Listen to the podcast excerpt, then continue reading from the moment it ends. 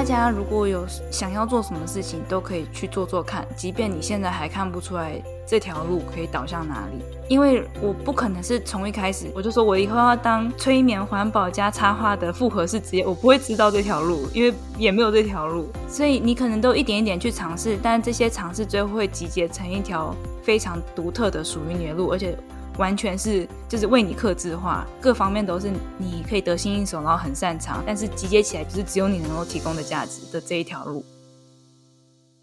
欢迎大家来到女子健心室，我是这个节目的主持人佩。今天我们邀请到一位我非常非常喜欢的插画家，平常在 IG 上常常会分享他很疗愈的插画的贴文。那他的插画也经常结合身心灵的概念。他其实啊本身也是一个 Podcaster，那也有在做这个催眠的服务，所以是非常多元身份的斜杠身份的插画家。这一次非常非常开心，可以邀请他来到我们的节目，来聊聊他这一路以来的一些分享。好，那我们就马上来欢迎今天的来宾。Hello，心怡。Hello，谢谢佩，大家好，我是插画家心怡。嗯，我同时也是个催眠师，然后我也是个环保提倡者。我是在二零一六年开始成为一个自由接案插画家，但我从二零二一年开始渐渐嗯转型，就减少接案，然后开始转向产出自己的内容，就是刚刚佩佩提到的比较偏身心灵这样子的呃插画图文贴文。那现在在我的 IG 上，就是主要是分享这方面的呃身心灵或灵性成长相关的图文创作为主。那另外我也跟我的朋友 Amy 一起有经营一个。环保生活相关的 podcast 叫做“来一口垃圾”。那我其实认识你也是透过其他人分享你的在 IG 上的插画，嗯、觉得你的插画真的是很治愈人心诶，所以想跟心怡聊聊，你是怎么样子踏上这个插画家的这条路呢？然后是怎么样后来又尬这么多的议题，像是环保议题啊，或是身心灵的议题啊这些的？嗯。这是一条慢慢的调整的过程。我大学念的是经济系，嗯，对，差很多。但其实喜欢画画是从小就开始的，只是嗯，我想要先把它当兴趣。大学经济系毕业之后，我就发现我非常非常不想要做经济相关本科系的工作，就是很难以想象我在比方说银行上班，想到就觉得非常没有动力，然后就大概挣扎了一段时间，就是包含消极的找工作，然后跟家里人沟通，类似这样。的过程中，后来呃把画画给捡回来继续画，嗯，所以因为我是国高中开始画画，然后大学就停画，想说认真上课，认真学习，结果毕业之后没有，还是受不了，所以把画画给捡回来，然后花了一段时间，就最后等于是家里人比较算是松口嘛，因为他们原本也是希望我不要走不要走画画当的工作，对这样子的路，那后来。啊、呃，他们等于是啊，随便、啊，等一下工作都可以的时候，放生你。对对对对对，我就想说，那我去做些画画相关的工作啊，就 OK，好，让我去，嗯、呃，随便丢履历，我就去。找了一个就是在游戏里面当游戏美术这样的工作，嗯呃，原本打算做一年，就殊不知就做了三年，因为这个工作太安逸了，就进去就懒得动这样子。太舒服了吗？太开心了吗？对，就是因为是一个很很放松的工作环境，然后老板的性格也很好，就是软软的这种，啊、就会被员工欺负。我觉得我自己觉得、啊，对，然后。啊、呃，反正三年后，两三年后啊，大概是我一票朋友，他们想要去出国念书，所以就揪团，大家一起来，呃，准备托福啊，然后准备出国申请资料啊，类似这种。哇，还有这样的、哦、揪团 出国留学？对，就好像有些事情需要朋友揪你，才会忽然间 振作起来，有动力。对对对，就在那个时候，我就开始，好，那我也来准备托福，然后准备呃出国念书的资料，然后才申请了美国的插画研究所。嗯嗯，然后出国念插画这样子，嗯、呃，两年的插画研究所毕业之后，我就以自由接案的插画家这样的身份开始工作。那是二零一六年开始，嗯，所以等于是你前面经历了五六年的时间，都是在摸索跟学习插画这一条路。对，就是。三年的时间是在游戏公司画，但其实那跟现在的插画也是差蛮多。那等于是就是替公司画画，然后像是公司会需要什么样子的风格或什么样的内容，然后你要画给他。然后当然你画的东西是属于公司的，就是一个画师。对对对，就是一个画师。那因为经历过那样子的历程，就最开始我可能就觉得说，我只要能够用画画来工作，我就觉得很开心了。真的这样工作下去，发现会更加厘清我要的是什么。发现我不只是要画画工作，我还要能够画我自己的东西，而不是画别人指定我要画的风格。我想要以自己的风格来获得工作。原本算是游戏美术，后来变导向了插画，所以我才去在留学的时候决定，嗯、呃，念插画。这样，其实那时候还是有犹豫要不要念学动画啊，学其他的。哦，对啊，那你是怎么样去抉择的？一边画一边摸索过程中，真的是渐渐理清自己想要什么，就进一步更加的明确，我想要走这个方向。就算是插画，也有分更细一点的话，比方说像是为电影动画而画的这种游戏美术设定，那其实也是插画可以走的。那或者是像绘本，然后或者为刊物插画画这种，就是把抽象概念呃结合文字。绘制成插画的路线也有，嗯嗯、那显然我后来走的是后者这条路线，所以我毕业后开始接的案子就也包含刊物插画，或者是有开始画绘本，然后有开始画一些，比方说商业案子，接那种嗯设计成外包装的，或者是嗯商业活动的 campaign 的插画这样子。因为很多人会觉得说自由接案的插画家可能很不稳定啊之类的，那你是怎么样子去？就是相信自己可以走这一条呢？就是一般人对以画画为业，就是大众认知的美术，对，就会觉得很害怕，对对对，好像会有一餐没一餐的感觉。对，这个认知某种程度上是正确的。就是如果你是做，呃，类似我一开始做那种游戏美术的工作的话，那的确他的薪水是偏低的。然后，呃，很多公司环境，他们的企业氛围是你可能要加班。的这种，可是我现在在呃后来变成的自由接案的插画的类型就完全的不同，时间上是很弹性的，然后收入的水准也是相比之下高很多。就是我可以说，嗯、如果我当时是继续走经济这条路的话，我赚到的钱一定比我现在赚到的少。哇哦，对，所以我的人生经验反而是。当我开始做我兴趣的事情，我有依照我的兴趣走的话，我反而是被赏了很多饭吃，就不会是以兴趣为工作会没有饭吃的感觉。嗯，对对对，嗯，嗯，嗯，所以我反而是有赚到比较多的钱，然后这样的人生经验反而是很鼓励我，如果想做什么的话，我就去尝试看看。那你经历了多久呢？就是开始接案之后，嗯、呃，这另一方面就是我其实又是一个幸运的人，就是我开始接案。到我真的能够有稳定的案源的这段期间还算短，有人介绍啊之类的，也不是诶、欸，就是刚好我在网络上分享的作品，然后有被转发一波，就是这种。哦，对，然后所以有小小的知名度上来一点点，嗯，然后那时候就有比较有能见度的平台，然后来找我合作，然后呢再让更多人认识。那时候我一开始是有先募资了我的毕业制作的绘本。叫青春之时，嗯，然后蛮多人是透过这次募资认识我，然后在那之后我就没有什么客源的问题了。但是并不是所有的自由接案的插画家都这么 lucky，如此幸运。我知道我的经历算是特别 lucky 的。所以后来，那你是怎么样子开始经营 IG，然后开始经营 Podcast，分享这么多元的话题的呢？从一开始，我其实好像就是属于会比较想要分享我的。想法或者是心路历程的人，那我一开始分享的平台是 Medium，嗯，就是一个网络部落格平台，你知道对。但后来最主要开始，呃，会想要一直大量分享自己想法的开始，是因为有出版社来找我出书，对。然后那次我后来是出了《人生就求一次如鱼得水》这本书，那这本书是有一点点像是我的。呃，半自传嘛，我有点在写给想要踏进这一行，或想要开始自由接案，或想要开始当自由工作者的人这样子的书。那其实那时候出版社来找我，是因为我那时候刚结束了一年半的我跟我老公的呃世界旅行。再加上我是从经济系转到画插画的这条路，就是给人一种好像追梦成功的感觉。真的，真的。对，出版社会觉得这样的话题好像会读者会喜欢，所以他来找我出书这样子。然后，嗯嗯、呃，他们来找我的时候，给我的一个就是大纲是，可能前半就在讲我跨领域成功的这件事情，然后后半就讲一下我环游世界的事情。然后我就想说，环游世界有谁有兴趣想要？知道我去哪一个国家玩，所以我就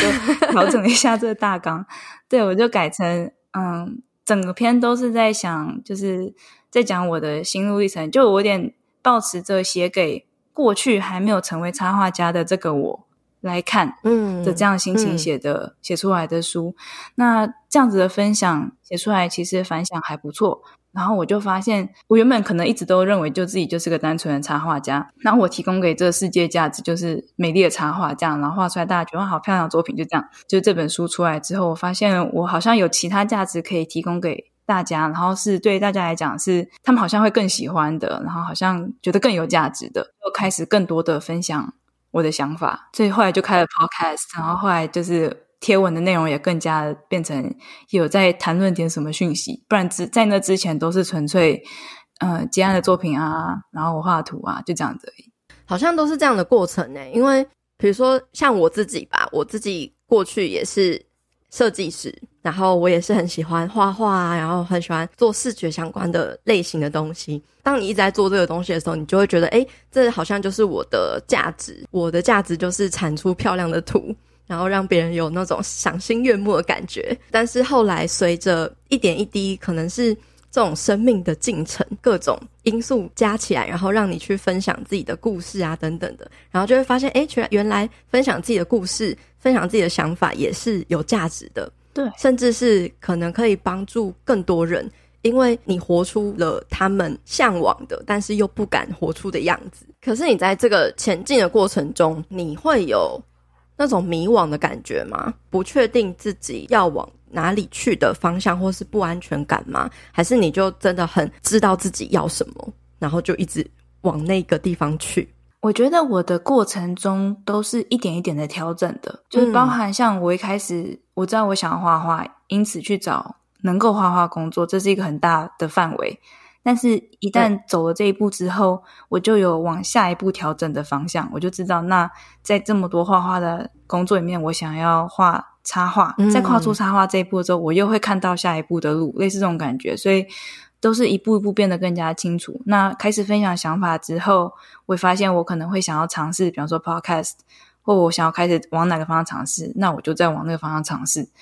大概是这种，所以都是一步步调整。但是会不会有迷惘呢？其实我觉得反而是越来越清晰，因为你会更加知道你想要传达什么，或你想要提供怎样的价值。很像是人生的迷雾里面，可是因为你一直不断的往前踏出一小步，那边的风景就会再更加清晰一点。对，然后随着你一步一步的往前踏出，又可能会看一下，诶，周遭的这个样子，然后调整一下，微调一下自己的方向，然后就会朝着那个越来越清晰的方向去前进，对，我觉得就是这样。而且其实，如果是这样子一边走一边调整，然后一边确认自己要什么的话，是会越走越笃定的。因为你就会更清楚你是个什么样的人，你更认识自己嘛。对，也更清楚你想要提供怎样价值或怎样的价值，呃，由你提供是大家对大家非常有帮助的。那你后来怎么是怎么样子？对于像身心灵啊、催眠啊，更进一步的涉猎的呢？嗯，对，因为我原本的产出内容跟身心灵是完全没有关联的。这个契机也是因为我出了就是《如鱼得水》那本书之后，然后那个时候我刚好偶然碰巧的在网络上就是认识了跟催眠知识相关的讯息，发现比较我自己的经历，因为我在写书的过程中，等于我要好好的整理跟。检视我过去到底发生了什么事，内在跟外在，发现了这些催眠相关的知识，然后比照我过去的经历之后，我发现其实我已经是一个非常会跟自己的潜意识对话的人，就是会自我催眠的人。哇，对，怎么说啊？就是说，比方说，像是包含一开始大家都一定有很茫然的新手起步阶段。这样的自由接案者，那我要保持什么样的心态，然后帮助我度过那个阶段，并且开始有很稳定的案源。像这种，我在书里都有分享很多我的嗯心路历程嘛，或者说心法。我回头看我那很多心法跟自我对话，就是自我催眠，就很好的跟自己的潜意识沟通的过程。嗯，对对对，但我在写那本书的时候，我是完全不知道这方面，只是刚好就是碰巧误打误撞的找到了跟自己潜意识沟通的方法，好有趣。我就接着就发现，因为知道催眠相关的知识嘛，那我就检视我身边的人，我发现我的一些亲友或许就是因为卡在他们潜意识中的信念有些地方卡住了，所以他们生活过得不太顺。那我就想说，我是不是去学个催眠，那我可以来帮助他们。抱着这样的想法，我去学了催眠。嗯然后在这个时候，我都还不了解催眠跟身心有什么关联，就是我不认为那是两个相关的东西。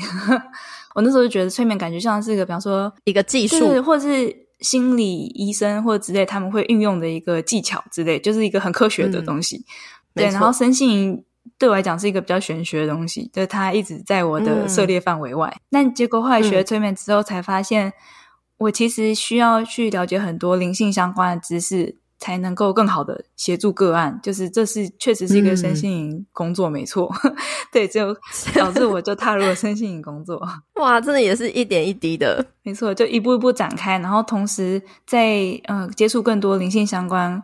呃讯息的时候，我也觉得有很多知识或者是概念可以跟大家分享。这也变成我后来融进我的呃插画图文创作作品里面的这个主轴。变得更有养分了耶，对啊，然后变得呃方向也变得更明确，真的身心灵插画家。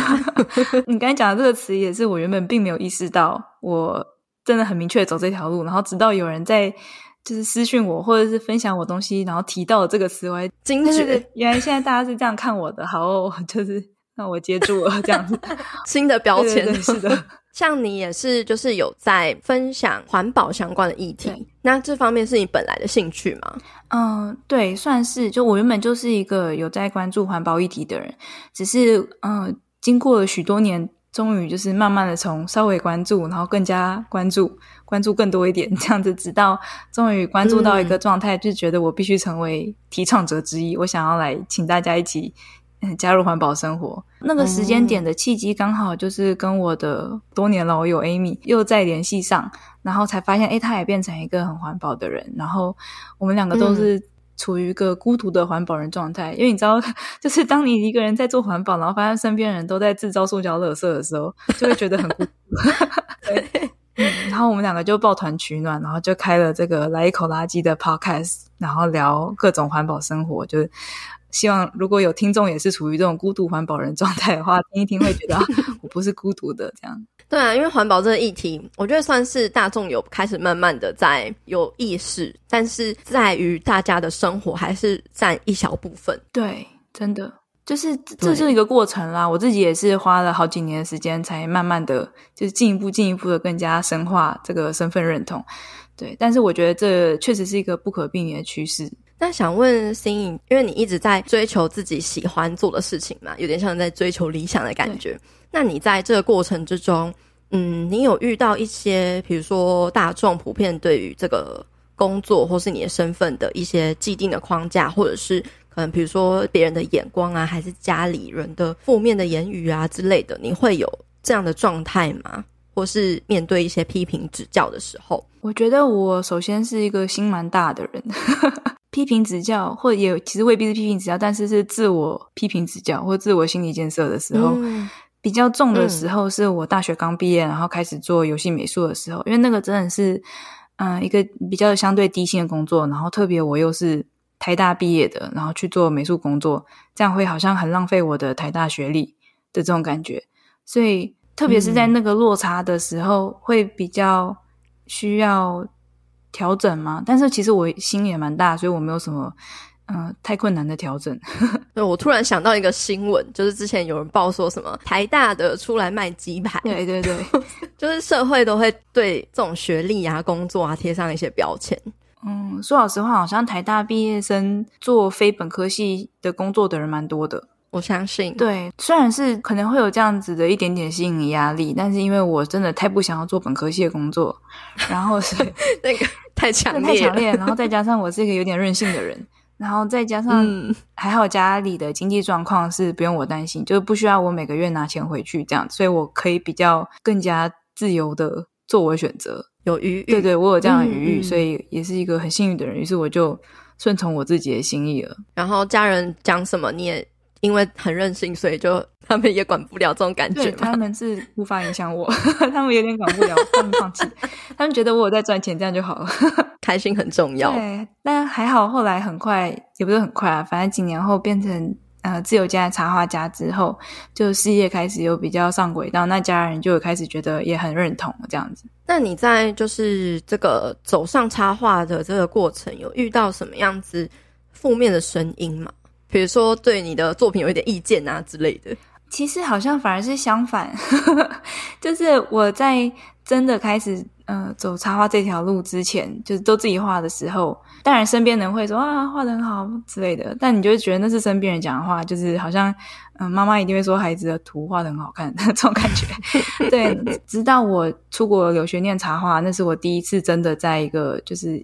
艺术学习的正规教育系统下学习这样子，然后跟其他也是来学习的人。的作品相比了之后，我发现，哎、欸，其实我真的画的还不错。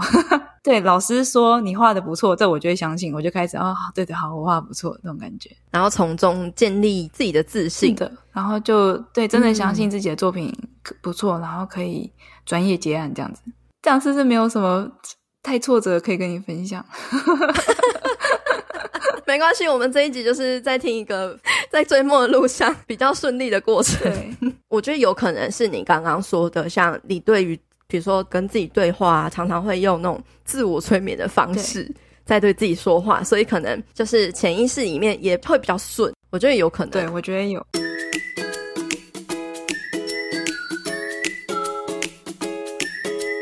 阳光豆米浆营养商谈室，本期节目由统一阳光赞助播出。我们经常焦急踌躇于怎样的方向才是对的。其实人生没有返程，无论选择哪一条路，都是往前走，只是不同的方向所领略的风景各不相同而已。来一瓶更好的统一阳光无加糖黑豆浆，镁、铁、锌以及总多酚，让你更加美丽好气色，陪你成为更好的自己。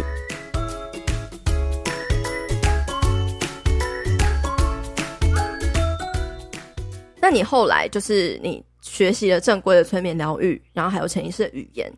之后，你有什么样子就是很特别的发现吗？或者是他对于你的艺术创作上有什么帮助吗？其实我学催眠之后，我都还是抱持着，就我没有打算放弃插画，然后成为一个全职催眠师这样的心态。我还是个插画家，只是我是一个会操作催眠的插画家。对对对。后来开始认识这些灵性知识啊，这些背景之后，我就把它变成我的那个图文创作的一个主要内容方向。然后我发现也很这个方向的呃创作是非常能够引起读者共鸣的，大家都会有面临就是类似的人生议题，然后是可以被相关的呃题材给触动。没错，透过不同的媒介去触碰到。对，而且就其实图画也是一个就是潜意识会用的语言，然后当然声音上也是，所以我把图像跟文字做结合，这其实是。真的是可以做一个沉浸式或催眠式的这样子的图文效果，左右脑并用的感觉。对，就是我想要透过这样的形式，可以更加顺利的把一些讯息或观念偷渡到大家的大脑里面。偷渡，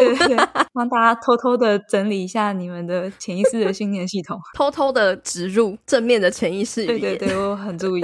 对，所以大家可以多多的看这个心仪的插画。沉浸式的催眠，对，催眠的阅读体验。哎，那思颖你在，因为其实身为创作者，我觉得通常都会有遇到一个问题，就是关于创造力、还有灵感跟动力的问题。你也会遇到这样的问题吗？例如说，可能没有灵感了、没有动力的时候。没有灵感的时候，如果是我在画一个案子是有 deadline 的情况下的话，嗯，我可能在就是竭尽我的所能之后，我就会去睡觉。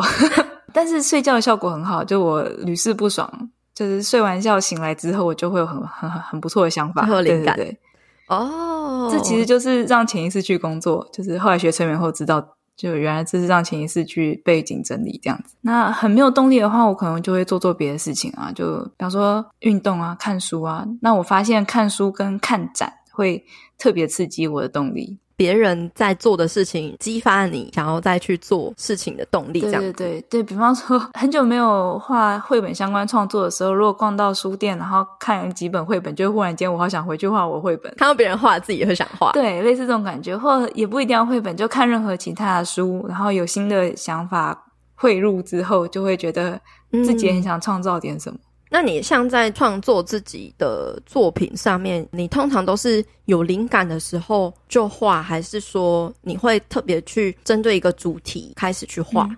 嗯、呃，像现在在创作自己的内容的话，我其实会先找一个主题，然后再依这个主题去发想、嗯、发展，发展。然后现在的图文创作的话，是我会先把文字给写出来，然后再去编排图。嗯嗯，对，因为我觉得如果完全发散的去找的话，其实很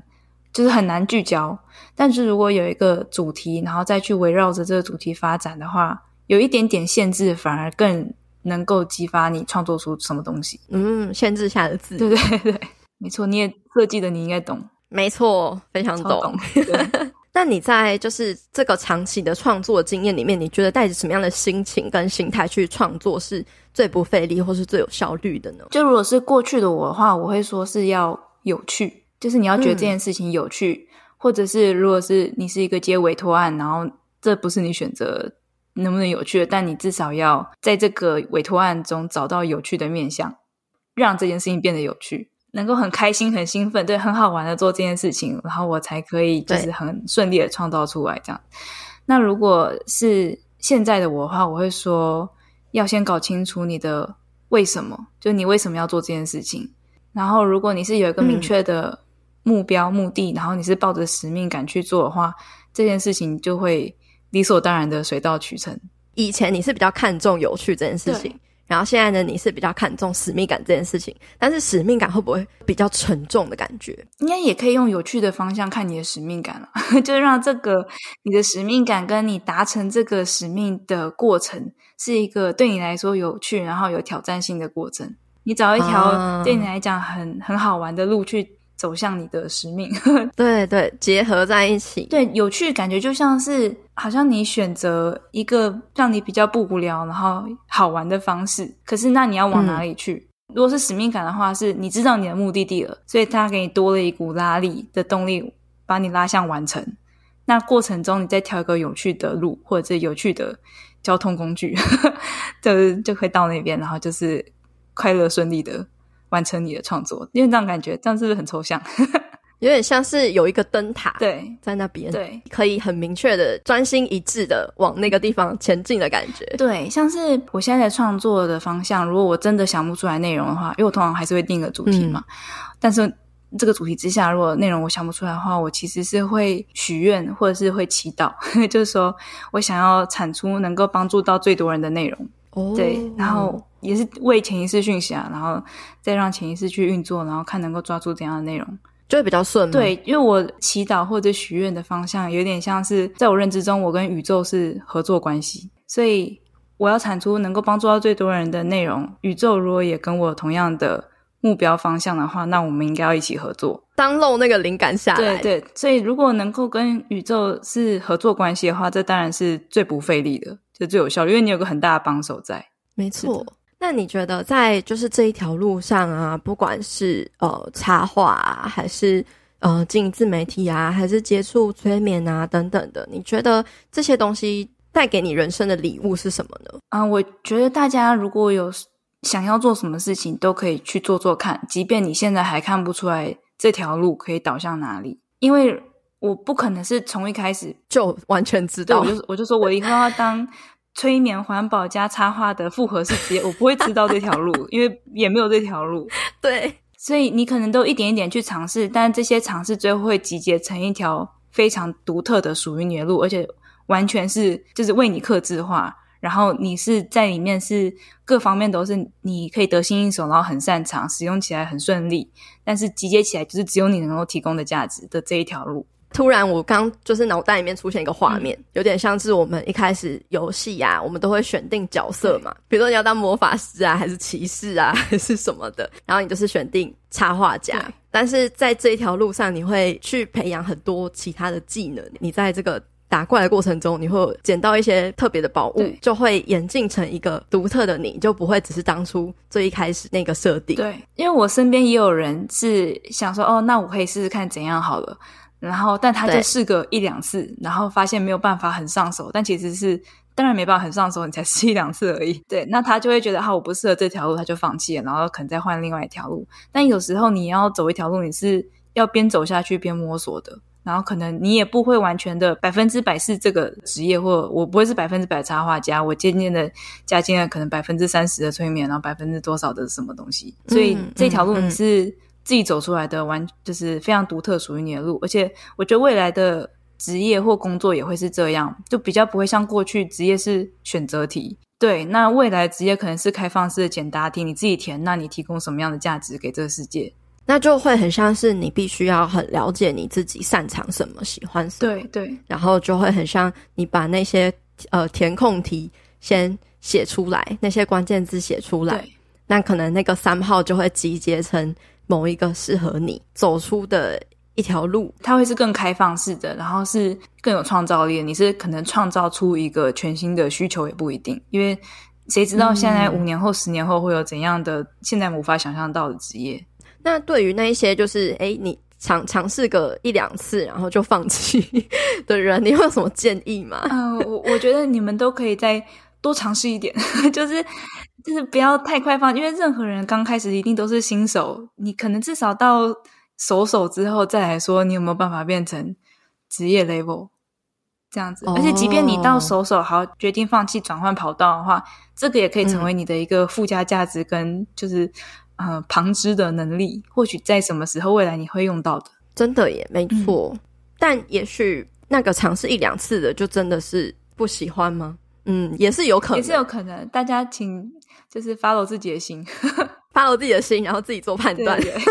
但是，但是还是会推荐大家，就是能够再更深入的给自己一段时间，去好好的学习。对，就给自己更多的耐心一点。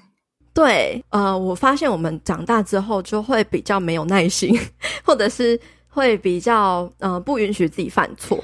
可是，在小时候的时候，我们一直一直犯错，还是会一直尝试。对，就是大家可能比较有速成心态吧，就包含你在书店中看到的，嗯、就是常卖的书名也是几几个步骤教你怎样讲，或者是。就是，对，十个那也是一种潜意识的催眠。对啊，是啊，是啊，对。所以，如果大家可能没有办法在三个步骤内学会什么，大家就会觉得啊、哦，这个不适合我，这种感觉嘛。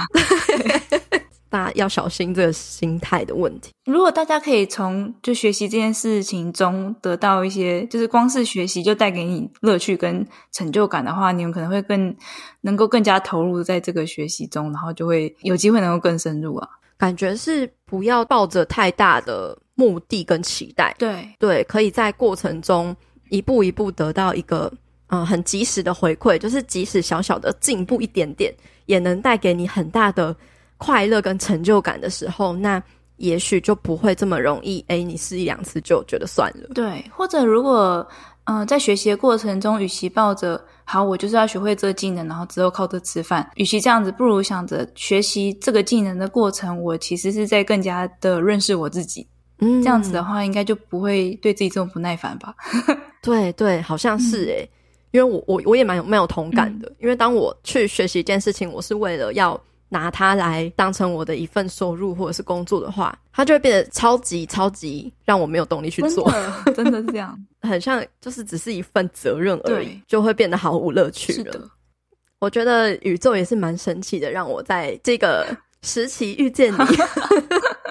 因为我觉得我跟你好像有点不太一样的是，因为你是越走越清晰嘛，然后我好像是那一种，哎，一阵子会很清晰，然后又会变模糊。踏出去之后，然后我就哇，很清晰，很清晰，然后然后会突然又有一大堆的迷雾，就是向我靠过来。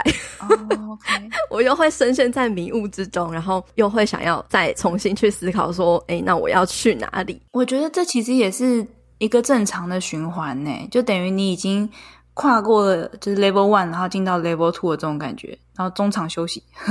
就是你跨过 level one 的时候，你会很明确、oh. 啊，我现在的就阶段性目标我达成了。但是你进到一个新的迷惘，是因为可能你所追求的东西是 level two 的层次了。嗯，对，就是还没有成为职业插画家的时候，我的感觉是，如果我可以成为一个自由接案的专业、嗯、就职业插画家，我能够独当一面的话。感觉这就是我毕生所求，我就会很圆满这种感觉。但一旦就是达到那个 level 之后，我开始就是不能满足于，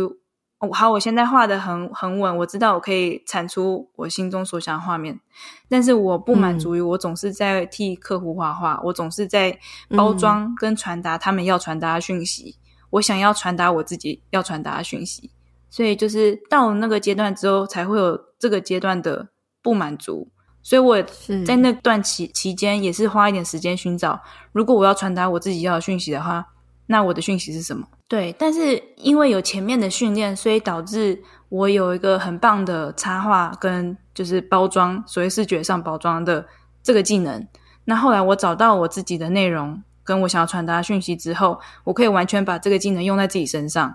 然后我用我这样的方式去包装我要的东西。我又学了催眠，所以我知道我要如何搭配应用我的图画跟文字，然后甚至我也提供就是 podcast，就是甚至我接下来都可以再更进一步让它就是更好的结合包装，然后运用潜意识的沟通技巧，然后去传达我要传达的讯息。所以我觉得都是一步一步阶段性的。你可能也或许我现在阶段如果完全可以达到我现在想要达到目标，我会有一个新的迷惘也不一定，但那表示我又要突破了。对对，就是每一次迷惘期都是一个突破期。对啊，对啊，所以我我其实都是蛮乐观的啊，就是迷惘期我就知道我要 level up。对，跟你学习，我要带着这样子的心态。今天这一集差不多到一个尾声了。那如果呃，新颖有什么样子个人的一些服务啊，或者是个人宣传的部分，有什么想要分享的吗？啊、大家最最容易找到我的地方还是我的 IG，然后我的 IG 账号是 C 新颖 C C I N Y E E，那就是现在上面主要是分享我的插画图文创作。然后除此之外，我也有自己的 podcast，叫做“心里这样想”。可是我的更新比较任性，就是 断断续续，我想更新的时候才更新这样子。嗯，那如果另外大家对环保有兴趣的话，也可以去听听看我跟朋友的呃 podcast，叫做“来一口垃圾”。那如果最后有一句话或一段话可以送给听众的话，你会想要送给大家什么样的话吗？我觉得大家可以嗯、呃，试着在自己的生活中开始去留意那些宇宙很照顾你的这种。蛛丝马迹，